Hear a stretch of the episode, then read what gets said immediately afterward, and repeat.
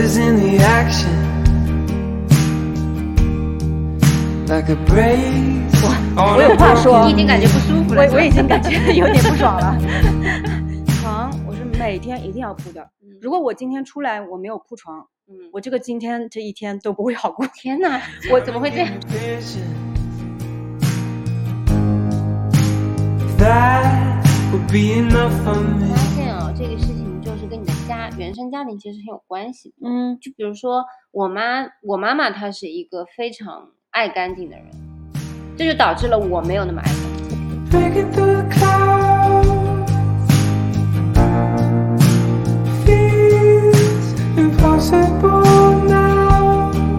Hello，大家好，这里是慢慢来吧，我是帕塔。Hello，大家好，我是静。嗯。这一期要聊一个就是选题会上一直被提起，但是呃没有做过的一个选题 MBTI。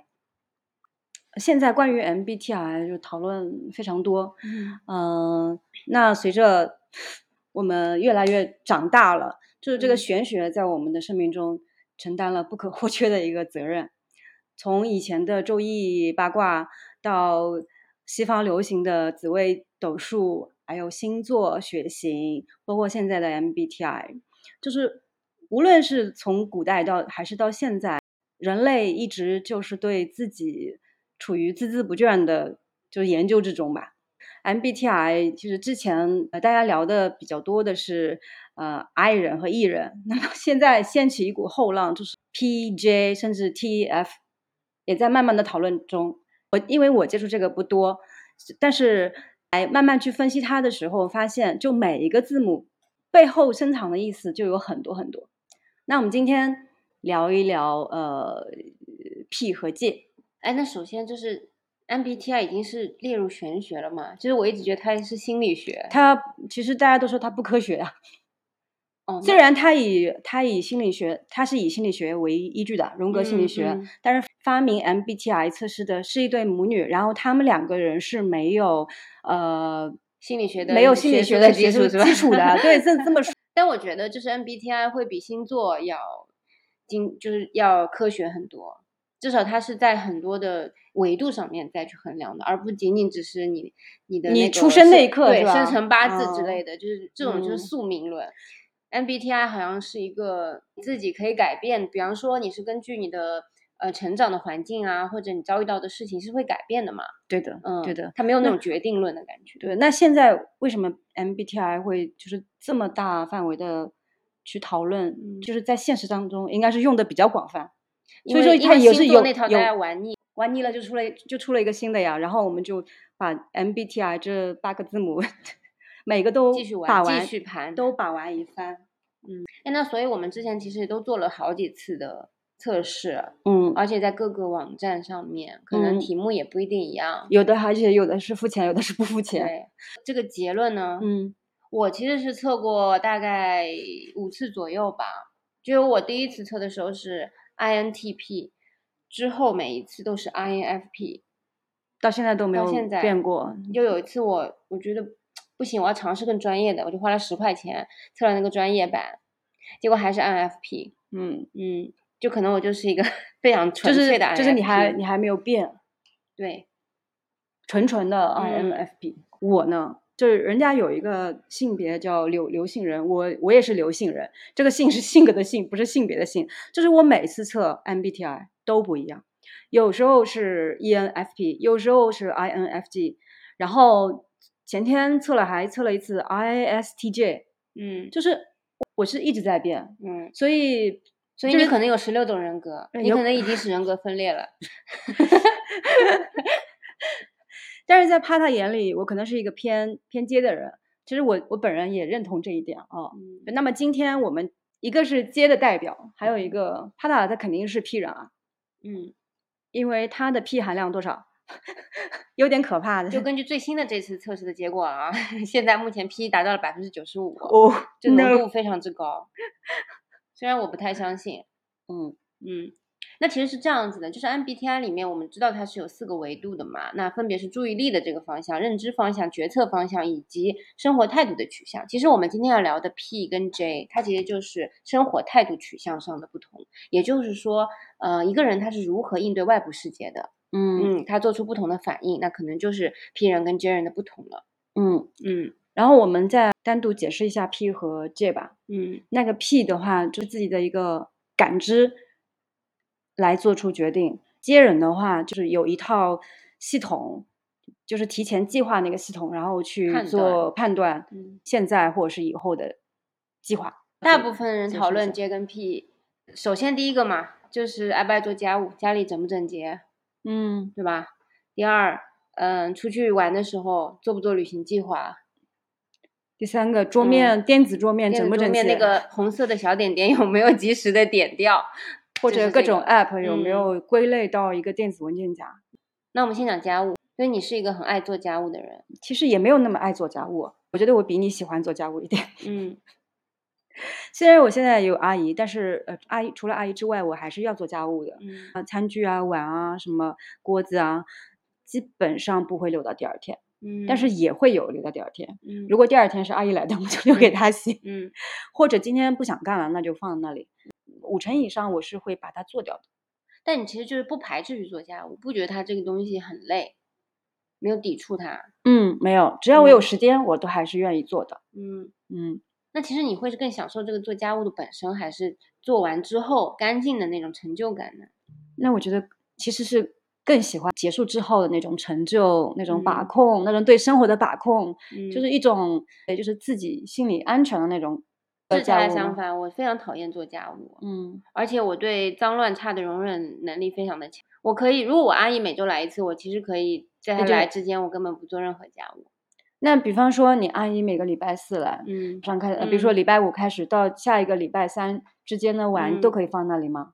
啊，碗不行，碗碗那肯定会洗，就是一些不会，比方说灰尘之类的，或者说浴室的头发之类，我可能就我不想去清理，我可以啊当没有看到。哦，那桌面呢？也也不会清理。呃，桌面如果我吃完饭的时候可能会擦一嗯下，那嗯我不会特意的去整理擦灰尘嗯、像床我可以不铺床，床可以不铺？我可以不铺。嗯哦，衣服可以不叠，全部堆在那里。好，我我有话 说，你已经感觉不舒服了，我我已经感觉 有点不爽了。床我是每天一定要铺的，如果我今天出来我没有铺床，嗯，我这个今天这一天都不会好过。天呐，我怎么会这样？是这样的，而且我也见不得别人不不铺床，就是这哦。是我可能就是就是 阀值比较比较比较低的一个地方，就是我一定要好好的铺床，就是每一天嗯，必须，就是我今天哪怕可以不化妆，我都一定要化，一定 一定要化妆，一定要铺床。哎，我觉得我们小时候就会有句名言，就是反正我每天都要把这个床，就我都要睡在这个床里的嘛，我为什么嗯要把它整理起。来？可是晚上当你躺在那么舒服、那么整洁的床上，你会觉得哦，好舒服啊可。是当你躺进去的时候，它已经不整洁，已经被你弄没有，可是我躺躺进去的第一秒，第零点嗯一秒，它是、嗯他是那么善待我，那我就很爽啊。嗯，其实我觉得是这样子的，就是在一个干净整洁的环境里面，任何一个人都是会感觉非常舒服的。只是说问题在区别在于，就是说你愿不愿意为了这一刻的舒服而去付出一些劳动。嗯，嗯但是铺床其实很简单啊，早上起来就两分钟、三分钟就可以完成。浴室的头发啊，这一嗯点我也有话说。只要每次我在家里洗过头发，我一定都会用就是洗脸巾，就是我嗯那天用的洗脸巾，就是也算嗯二次利用，环保一下，下水口那个头发全部整理干净。嗯，所以我每次去静家，就是他无论什么时候，他家总是很干净、很整洁。也许对他在他的标准来看，未必是有那么整洁，但 对我来说，其实就是非常整洁。而且去他家，如果去吃饭什么的，就在你吃完的时候，他已经开始收拾了。就是我基本上，如果我在家自己炒菜的话，我这个菜炒完，我好了，我的刀、我的砧板已经全部嗯洗好，放在旁边了。就就是时间管理大师。我做完饭 就是一片狼藉。好了，第第二个这是家务啊，然嗯后第二个问题是桌面嘛，电脑桌面嘛。哦，有一次去，我记得去你单位，嗯，你的电脑上面整个桌面全是文件。哎，我我在想你你自己能找到吗？我的记录就是说我根本桌面都放不下。那个文件了，已经。那你可以整理到嗯别的盘啊，然后按按它的文件名或者这嗯个文件的属性去去规整它。对，可以呀、是可以呀、但是你不想做是吧？你懒得做，懒得懒得你懒得做是吧？嗯，然后你也能找到，对不对？也不一定，经常找不到。我的电脑桌面很干净的吧？嗯呃，当然桌面也会有一些零散的，那可能是近期就是正在工作中的文件，嗯然后我在桌面我在桌面上放的，我就是很快能找到它。嗯，然后别的工作资料，我我是有专门的，就是一个顺序的。比如说这里是放订单的，这里是放单据的，然后这里是放投诉的，这里是嗯放对账的、财务的，然后这里是放呃标签的，就是我所有的呃文件工作的文件夹全部是按按门别类的，每一次做完这个东西就会跟进去相应的文件夹。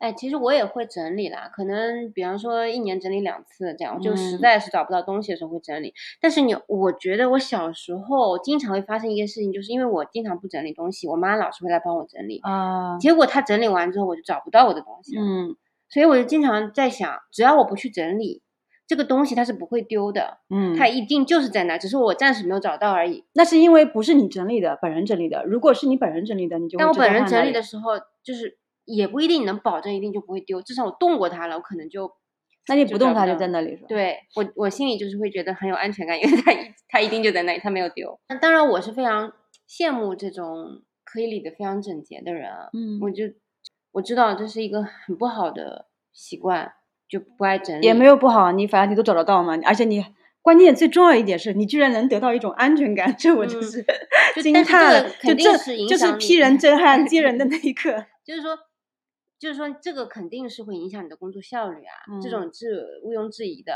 嗯嗯，所以说，嗯呃，尤其是在工作中或者一些非常重要的事情的时候，就绝嗯对是拖你后腿的。嗯嗯，这我知道，嗯，我也在慢慢改了。我现在桌面已经干净多了。就是批人向接人靠拢的这一刻。然后我就有一些特别 J 的朋友，就看到我的手机就很受不了。我的手机就嗯是、我看一下，嗯我看一下，哦，就是那些小红点点，几千个、几百个，比方说我的邮件那里，我邮在这里件是一万四千四百五十九个未读的信件，哎，你会不会注意到每天就是多了一我不会，哦，我根本就可以无视它。嗯然后因为我是处女座嘛，嗯，一直以来大家都觉得处女座是比较有强迫症的，对啊，就是一个处女座跟一个 P 的结合，就就难难难以想象。然后我其他处女座的朋友就很非常不能理解，说你怎么嗯受得了？我说我 完全没有问题啊。你嗯出门会做旅行计划吗？其实我们两个会经常一起出门，对而且都是那种比较远啊或者比较累的大大型的 big project，嗯，然后呢，一直以来呢，这都是他都是静在做一些 Excel 表格形式的旅行计划，嗯然后详细到几点钟到几点要干嘛吧，大概这样子有没有？有吗？就是可能、呃可能吧，至少就是住在哪里，至少会详细到就是上午干嘛，嗯下午干嘛。对对对还有，嗯就是每次旅行的时候，他会带个笔记本，然后把嗯每天我们俩花了多少钱全部记下来。然后呢，听起来我很抠的样子。比方说，当然这个记账当然是重要的啊，嗯他记得有多细，就比方说他说今天打车 taxi，比方说十块钱，他就会写是从哪里打到哪里，嗯就之类的。然后可能今天去，嗯，比方说去超市买东西，他就会说买了什么东西，他就会记得非常的仔细。嗯嗯，呃是有这么回事。我回去找我的笔记本，其实可以翻到我们之前很多旅行。呃，那些那些东西在哪里买了明信片，买了什么嗯东西，然后吃了什么，那个餐厅叫什么名字？其实当你去读的时候还，还挺有意思的。嗯那那你会受不了吗？你会受不了我这样吗？不会，我会不会觉得因为有人帮我记了，我觉得 很确实 这个很爽。这个重活都需要自己都是我来做的。但是我我其实还蛮享受的，嗯，我其实还蛮享受的。我觉得整理一下挺好的，嗯我我就觉得，如果身边有一个接人能帮你做这些，就很享受，很舒服。嗯这是普遍批人的一个、嗯一个感受。当然，我也会做计划。比方说，我去西班牙之前，嗯我就看了一本关于西班牙的书，就是我会可能会去了解它的历史啊之类的。对于某个景点的了解，先行了解一下，或者对这个这个地方先行了解一下，这种方面的这种准备或者计嗯划，嗯，会做一点。当然这是非常虚无缥缈的，就是对实际的旅旅行没有任何啊，帮助有有的有的，这个其实很重要。嗯，对，就其他的可能会看一下，因为以前我们也是很喜欢看那个 Lonely Planet 嘛，然后嗯。就可以找一下好吃的地方呀，或者酒呃好玩的地方啊，酒店啊，好玩的酒店。。对，哎，我嗯。记得我们去大概是西班牙的时候吧，嗯。你也你也找了一个，嗯，就是。有有一些历史文化的一些老的建筑，嗯。嗯，可能这个 hotel 已经有几十年或者几百年的历嗯史，然后嗯。怕它会找来，然后我们 check in 的时候，哇，真的，这就是这就很当地，就很嗯 local，、你知道吗？就是嗯让感让让人感觉，哎，不错，这这这就是应该一个旅行的一个一个、应嗯该去的一个地方。嗯，所以这也算是 P 人的一个高光时刻，对吧？那当然，就是没有没有认认真真做计哦划，但却嗯有一些极光片语，是你觉得哎觉得这个很不错，超出你的预就预期的那种感觉。嗯，但其实嗯刚刚我们说的也是你在你的计划之内的。嗯，对？吧？你就是因嗯为你提前也去读了书，了解这里的嗯风土人情，然后嗯就是其实 P 人也是有计划的，只是看他的计划做到哪里罢了。我觉得骗人是有计划的。嗯嗯，就他们，我我看网上这么说，就是因为骗人就普遍会比较拖延一点骗人是有计划的拖延，就是啊他，比方说我我 deadline 是这个周末，嗯。然后我今天我不想做了，嗯。我嗯就会想，嗯，如果我今天不做，接下去明天我该做什么，后天我该做什么，那我可以保证我周末能完成的，我就心安嗯。理得的开始拖拖延了，嗯。然后每一次拖延都会给自己重新安排一下后面的计划，嗯。嗯，就这种这种计划，嗯，其实他是就是心里其实有大谱的，有有有一个大谱的一个一个拖延，因为他知道自己在那个 deadline 之前是肯定呃可以完成这件事情的，嗯并且在心里已经对他进行预嗯估了。嗯。但后他就是一个比较模糊的概念，不会是是不会一个具具体的，嗯，像我，比如说有工作的一些计划，在半个月之后我要完成一个什么什么样的工作，嗯。我可能在半个月之前就开始慢慢行动的，就是说今天比如说百分之十，明天百分之十，这样子我就是我不会很乱，我嗯就知道我一定在那个 deadline 之前，其实甚至提前嗯去、去完成它，嗯。嗯对，就所以，我从小我就特别羡慕那种一放暑假就能把作业做完，然后安安心心接下去时间都在玩的人。就是我从来没有一个假期作业不是做到最后一天晚上的，呃，应该说只是在最后一天晚上做作业，嗯就那种人。然后我就觉得这个事情就会导致我我自己感觉就是，嗯，在做一些重要的工作啊，或者一些重要的场合的时候，你就会发现，因为你的拖延导致了最后其实你完你能够完成这个工作，但是完成的是匆匆忙忙的，嗯可能还会是一个比较粗糙的作品。你可能如果花了更多的时间去钻研它，或者有更多的时间去打磨它，它一定是可以做得更好的。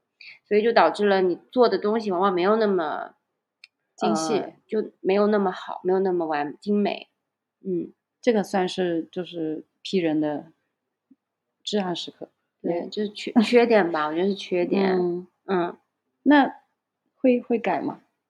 会改啊，但是基本上还是那个那个，就是一个人，我觉得一个人活在这个世界上，就是不断被社会化的过程。那我觉得批人这一点一定是被现代的这个 社会所淘汰的，就是至少你在工作场合，就是 P 人的性格是不适合的，所以肯定会强迫自己改。嗯嗯至于改到什么程度，那就 另说。嗯那除了这个三个方面，我们就说经常能够看到的，嗯、J 人跟 P 人的比较，那其他你有没有觉得就是从你自己自身或者从周围的人观察出来，有一些你觉得还挺有代表性的？有啊，嗯，就比方说最近我组织了一次办公室的旅行，嗯。然后我是组织者啊，嗯。然后我就当然也有拖延的去做这个计划，但是在嗯。出发之前，我总嗯。算把这个计划做出来了，嗯。就是一共其实就是两天去绍兴旅行，嗯。但是我基本上做好了什么时大概什么时间在什么嗯。时、在哪个景点，然后这嗯个景点大概多少时间要嗯玩，嗯。然后玩完了，然后到下一个景点大概多少路程，然后下一个景点大概多久去玩，呃，然后餐厅的话没有具体的定，但是知道在那个范围之内，到时嗯候到到了当地再去再去挑，就是最近的，比如说打开大众啊或者美团看一下最高的那个评评价去挑一下嗯就好了。嗯嗯，然后第二天包括呃要预约的项目，我也我是提前呃提前好几天就已经预约好了，就是把每个人的身份信息都拿过来，然后预约好了。啊、哪里拍照比较出效果，嗯然后我也点也知道了，行云流水的一个过程。那其嗯。中只有一个地方被打乱了计划，就是第二天中午，本来游玩鲁鲁迅故居，我是就是希望大家一起一起去吃个饭的，因为绍兴那边有很多嗯中东的人吧，就嗯。他们那个中东餐厅是还是不错的，嗯。我就想带大家一起去吃那个中东餐，其实是我想吃了，但是因为那天早上在酒店吃的太饱了，大家都是不用吃吃，就就就直接去下一个地方玩吧。嗯嗯，反正我也不饿，然后我就答应了。但其实到玩到下午，就是大概两三点的时候，大家都说饿了，因为我知道我的同事其实他们是那种就到了饭点就要吃的人。嗯，就就这一个地方，好像很 很悲哀，我也是这样的人，很悲哀。是这样的人。嗯、那其实我，所以我我我这个胃可能可大可小吧，所以我就不是很饿。然后就这个地方到了下午他们就饿，结果那个景点是比较远的嘛，我们去了呃兰亭，然后又没有东西吃，这就是这就是旅唯一的故事。车的地方。然后回来之后，嗯就是呃，我他们我同事也很满意，并嗯且拍了照片。我当天在我睡觉之前，嗯我帮他们也把照片 P 好了，结果他们都没有发朋友圈。这就是呃，去自由行的最佳拍档，就是这种这种人。然后回来之后，就是他们就当然也会跟朋友啊、亲戚分嗯享啊说，嗯然后他们说哦，你们的行程正好，这次玩的很开心，但是玩的不错，然后我就哦很有满足感。嗯，哎，我我发现你刚刚讲的时候啊，嗯你讲嗯嗯、呃我们去了一个景点玩啊，那个地方是兰亭，就是你会要把这个信息补充完整。嗯嗯，我对你的观察就是，平常在微信上面聊天的时候，嗯就是你回复我或者回复群里面的人的讲话的时候，你就会引用喜欢引用，引用就是你要回复的那一句话，就哪怕只有我们两个聊天，他也会这样引用那句话，然后精准的回复那句话，嗯然后在讲事情或者讲就讲述的时候吧，嗯就会特别完整。嗯。嗯我是这么想的，就是因为不是当面沟通，就是你看不到对方的语气，也看不到嗯对方的眼神。嗯嗯、有时候，特别是在工作里面，其实会有很多交叉信息。嗯我特别希，我特别不希望，就是我的沟通沟通成本很高，那样子嗯我要花很多时间去处理这个事情，所以我就简单明了，就是 Q 其中一点去回复我，我觉得这个是非常好的。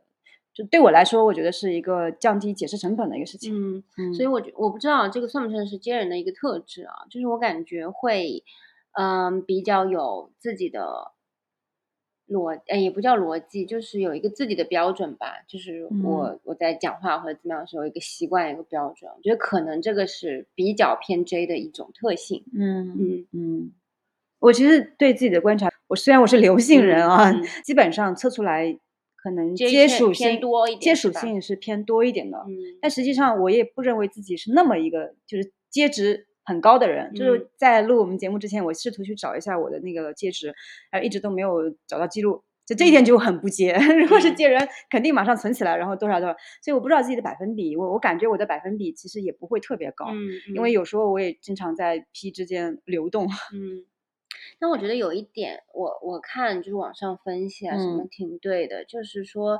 嗯，我们就是讲 P 人会比较呃随性一点嘛，其实 J 人他也有很随性的时候，他说比比方说出去玩啊什么的，嗯。或只是只是出去玩而已，没有那么重要的事情。嗯。J 人可能也不会说每件事情都要那么井井有条或者要有计划的，是的，但是在一些很重要的事情，嗯例如说你的工作，例如说你的人生选择，嗯这些事情的时候，J 人一定是有非常嗯、呃坚定的一个计划，嗯或者嗯非常明确的选择。嗯嗯，他是很善于做出决策，并且去执行它的。嗯，就是特别在重大决策在重大的事情嗯上面，我就能看出一个人我 J 人我跟 P 人。我同意你，嗯就是在近期的一些旅行当中，我已经不会就具体的去列那些东西，但是会大体上比较嗯重要的东西拎出来，对因为毕竟你是要到一个千里之外的一个地方，对，所以我不希望就是直接到了那里什么都不知道，然后网络可能也不是那么通，anyway 就是不希望丢失吧。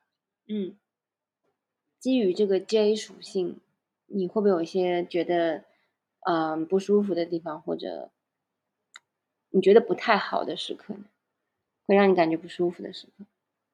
我的意思就是说，嗯，因为你是 J，所以你、啊你碰到什么事情你会感觉不爽。会啊会啊，比如说有好几次我怕他来带我，我上他的车，他的车上 很脏很脏很乱，我就就嗯就不太不太爽。那你会 不想坐这人的车，还是想帮他收拾啊？我其实我我不想，所以这个嗯我已经不是那么接了。我我就是就觉得，嗯，如果是很很清爽，我就很舒服，会很舒服。嗯我就希望你自己能够，或者是别人能够把这个整理清整理清爽。就嗯我，而且我特别特别受不了，就是哎你确车子很、定这不是车子很洁癖吗？不是吧？我觉得我没有洁癖。哎，但是我不过一般有洁癖的人都不这么不这么。我我发现啊，这个事情就是跟你的家原生家庭其实很有关系。嗯就比如说我妈，我妈妈她是一个非常爱干净的人，这就导致了我没有那么爱干净。我我一定要发言。嗯那就是因为我妈妈，我觉得她是一个特别屁的人，她可以把吃的东西放在自己的嗯卧室，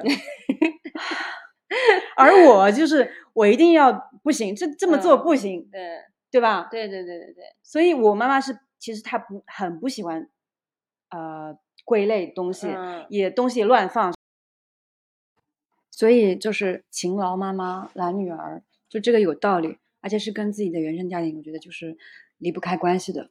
对，就我我们两个的嗯实际案例就 特别说明这一点，我觉得已经不用别的再去证述这个观点了，嗯，对？吧？对我小时候就经常就是我妈整天跟我说你怎么这么乱啊，你东西为什么不整理啊？然后我就很讨厌，我就说怎么了？我乱不行吗？我告诉你这是我的房间哎，我妈从来没有说过你为什么不整理，怎么这么乱？嗯都是你跟她说的，你为什么不整理？对，我是说你为什么这个东西要放在这里，真这个东西要放在那里？比如说手机所有的充电嗯线。应该归到一个抽屉里面，全部放在一个地方，好吗？你这样才好找。啊这里放一点，那里放一点，然后然后吃的厨房放一点，客厅放一点，卧室嗯放一点。我真的，我我跟你讲，我妈就是很善于，她很会收纳的嘛。嗯，然后每次我妈就跟我说家里一定要收拾的很干净的时候，我都会问她，我说我们家又不是博物馆，为什么要弄得这么干净，那么井井有条，一点生活气息都没有？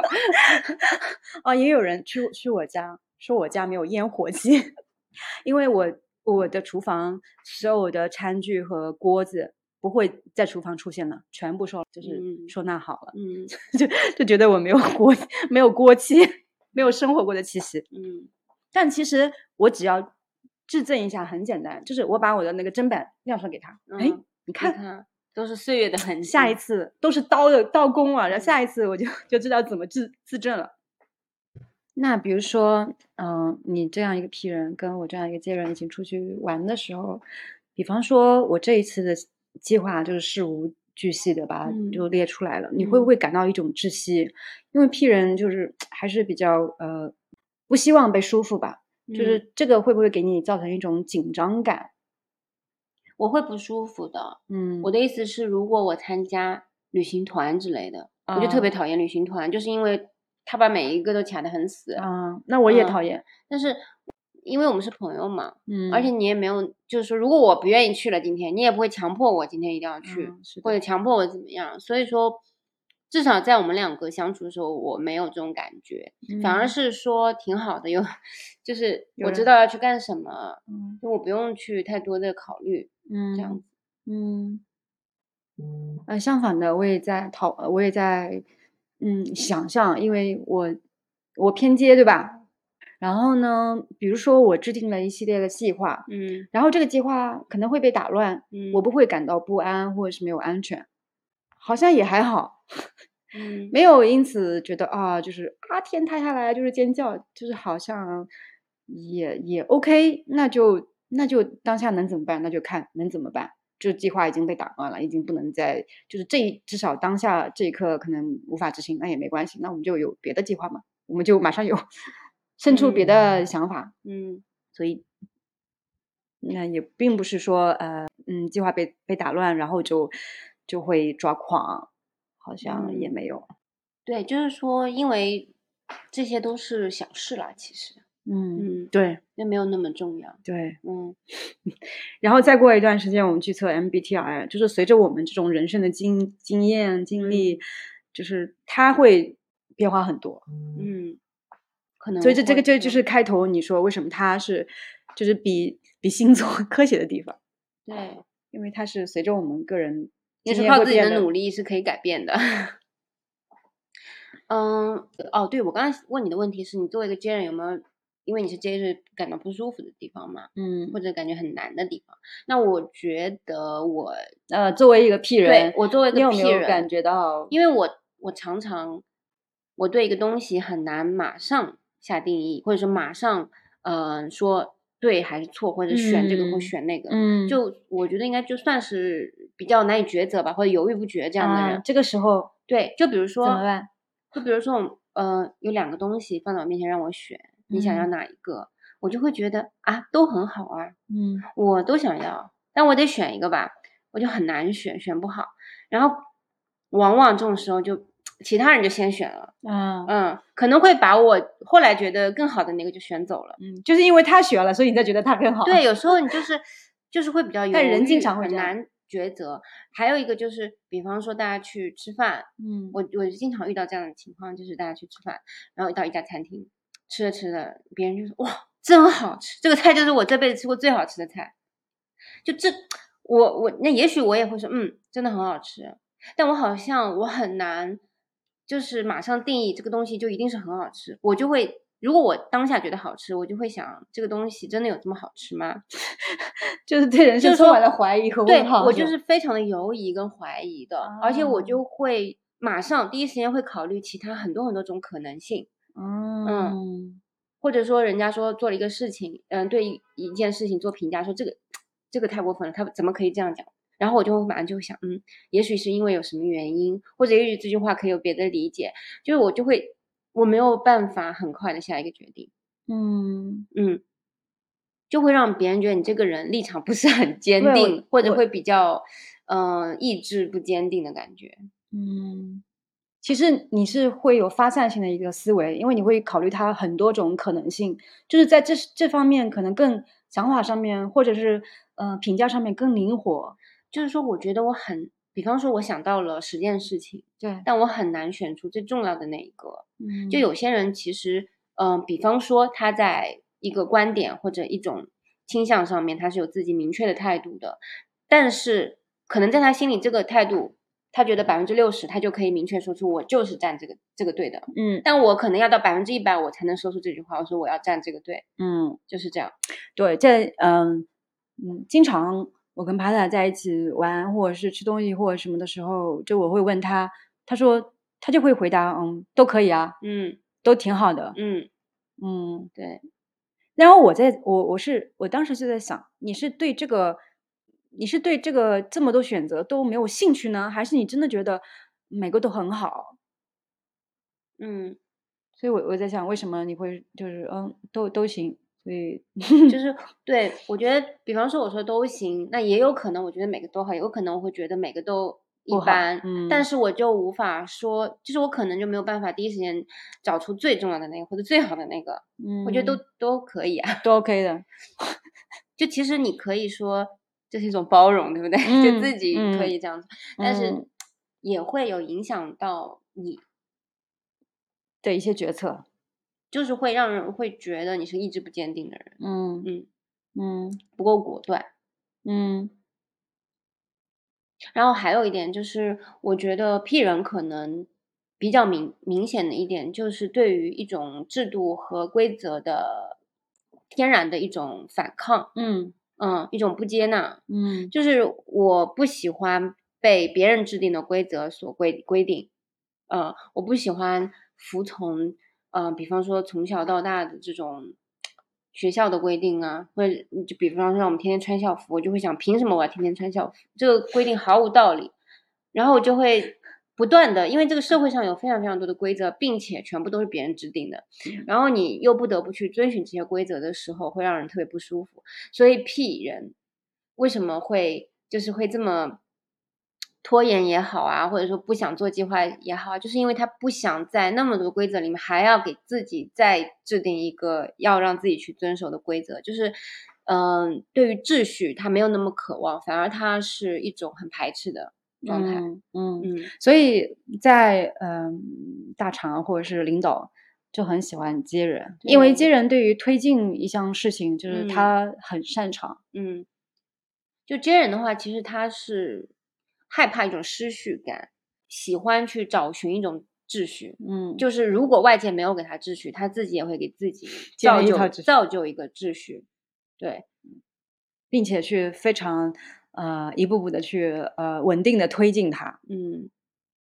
然后前两天我们也不是也在聊天嘛，就是我觉得，嗯，接人可能在自己状态不好或者情绪很崩溃的时候，往嗯往是接人会采取自救的这种模式，他会有一个非常嗯清醒的判断，就是我不可以再这样下去了，我必须要做点什么，让我呃摆脱这样子的一个状态，再回到我生活的正轨上。嗯。嗯。嗯，就有时候我情绪不好，可能已经蛮对我来说可能蛮久的，比如说一天两天，或者是三天，嗯，然后在第三个晚上，第三天的晚上，我在洗澡的时候，我就说好了，你 到此为止到此为止，你就。到今天晚上为止，这这些就今天就应该结束了，嗯。就会有这样的心理暗示。对，其实你也是给自己制定了一个规则嘛，就是我我再难过，我给自己三天时间，过了我不可以再难过了，我一定要回来。其实我觉得还是会生存能力会更强，嗯这人，嗯会自救 P 人可能就是会那种就堕落了，就就可以三十天，就就？没救了，就是没救了。如果没有人救他的话，他就完蛋了。没事，你可以发出信号，嗯，快点快点来救我。对。嗯，我我就有一天看到网上有人说，多亏了 MBTI，嗯嗯、有了 P P 人这个发明，不然的话就是懒，一个懒人而已。就是现在给自己找了点借口啊，我只是 P。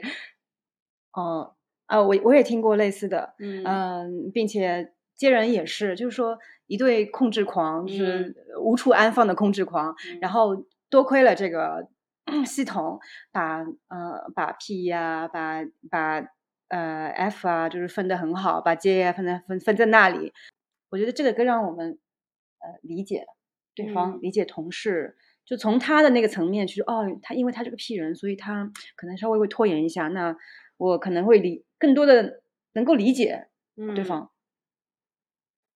然后我看到有一个研究报告，嗯好像说 P 人跟哦，就两个 J 人在一起，他们嗯他应该是一个婚姻的研究报告，就嗯两个 J 一起结婚，他们的稳定性会更高，然后两个嗯 P 的稳定性最低。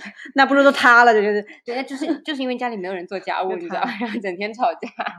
不过啊，不用质疑，就是这个世界因为有借借人存在，还它才是正常的运转了起来。但不管怎么讲，就是虽然说我们可以用星座啊、MBTI、血型啊等等各个方面去呃判断一个人，但是无论如何，一个人是不可能仅仅被四个英文字母所定义的，而且即便是你们同同处于一种人格，但其中每个人都是还是千变万化的，所以我觉得也不能说带着标签去看人吧。嗯嗯虽然我们现在在谈一个就是标签化的东西，对，还有一点就是，我们其实都是在学习如何做一个更为中间值的人。其实，嗯嗯，无论嗯是嗯、呃 I 人或者 E 人啊、嗯 NS 啊、FT 啊、JP，其实是一样的。可能每个人都更加趋向于中间那个地带，嗯，才会是一个相对来说比较稳定，然后又更能适应这个社会的呃这样的一种人。嗯，就是取长补短，嗯然后也也也去理解别人，然后也去钻研自己，然后在自己的 MBTI 这个测试的道路上，可以越来越接近那个就是你说的那个中中间值，或者你说的嗯那个世界大同的那个方向，嗯，对吧？对。但是去标签化的讨论这东西还是有点意思的嗯，啊。我们就浅浅浅浅的的讨论了一下，哎，那我们再问一下，就是你最喜欢的人格是哪一个？或者你自己最想成为的人格？嗯，我我还是喜欢艺人的，嗯，我我喜欢艺人。艺什么呢？嗯，我对这么多不是很分得清。嗯，我想一下啊，嗯 我随便说一个嗯，E ENTP 嗯，ENTP，ENTP 怎么样？就嘴很贱的那种，啊，嗯，但是很也也挺有意思，经常会捉弄别人吧，啊可能会这种，嗯，嗯，很顽皮，好吧，挺那嗯挺有意思的。对，也是挺有意思。那你最喜欢什么？嗯，我可能会最喜欢 ENFP，嗯，嗯，快乐小狗。我上一次就嗯最后一次测就是 E ENFP，你嗯就喜欢我就可以了。哎，等一下，我们在在结尾放一首歌吧，叫《快乐小狗》。然后你知道吗？就网易云下面它有一个评论，就是说这个是呃 ENFP 国歌，哦，就就唱的就是他们。我觉得这首歌我很喜欢，然后我觉得都很吸引我的，就是因为我自己是 INFP 嘛，我觉得很多时候陷入到了一种应该虚算无是说啊、对虚无主义以及自己的内耗当中会比较多，但是 E ENFP 就真的是非常的快乐，非常纯粹，就我很向往这种一往无前的快乐的感觉。嗯，嗯祝你那个往中间值靠拢。嗯，在不久的将来，来测试的时候，你显示出来是 E ENFP。哎，但是这个题目做多了之后，其实你每一道题目你都知道他想测的是你哪一个维度，嗯，嗯，就是会有欺骗所以所以不一定准不能测太多，对，有可能是你希望成为的那个人格。其实是有欺骗性的，嗯，对，嗯大家要谨慎，嗯，各种欺骗性。哦，苏苏格拉底说认清我们自己。嗯，苏格拉底是什么 MBTI？E 吧，是吗？不可能，这种学者一定是 I 的，E 他就没有空去研究学问了，整天跟别人那你看，成为最最后的大学者，就是嗯这个肯定要往中间值靠靠拢，说不定到最后集大成之后，最后的最后，他就变成 E 了。哈，是吗？我在乱说。嗯，好吧，这期我们也没聊什么重要的话题，没有聊什么干货之类的没有什么改变世界的格局的这种大话题。今天来聊了一下 MBTI，、嗯下次我们是不是可以聊那个 TF 啊？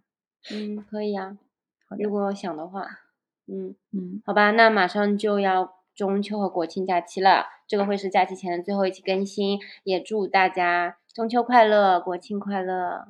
祝大家节日快乐。哎、嗯还有一个问题，嗯我想到，嗯就是你中秋节假就是不是有八天吗？嗯，你安排了吗？没有啊，嗯，那你安看，你安排作为一个 P 人就没有，然后我接我把它前后分成了两段，我已经基本上安排了，嗯，其实我也想安排，但我懒得安排。不用安排。替你做一个纯粹的 P 人，那这期就到这里啦，谢谢大家，好，谢谢大家收听，拜拜。拜拜。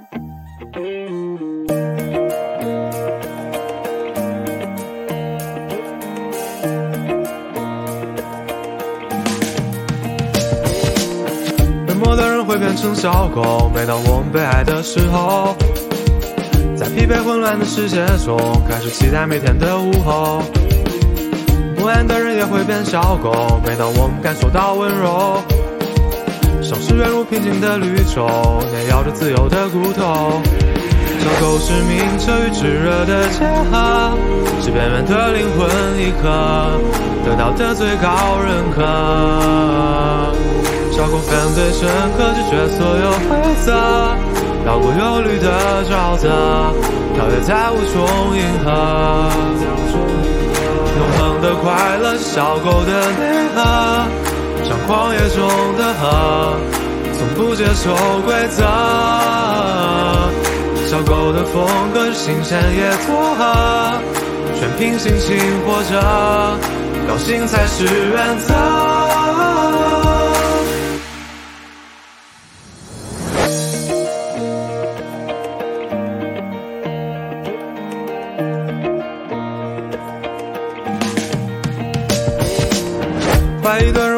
小狗，每当我们被爱的时候，它在困住自己的迷宫，缝补着灵魂里的洞。骄傲的人也会变小狗，每当我们感受到温柔，赶走虚张声势的怪兽，逐渐听到四周的律动。小狗是名车与炙热的结合，是边缘的灵魂一刻得到的最高认可。小狗犯罪深刻，拒绝所有规则，绕过忧虑的沼泽，跳跃在无穷银河。永恒的快乐，小狗的内核，像旷野中的河，从不接受规则。小狗的风格是新鲜也撮合，全凭心情活着，高兴才是原则。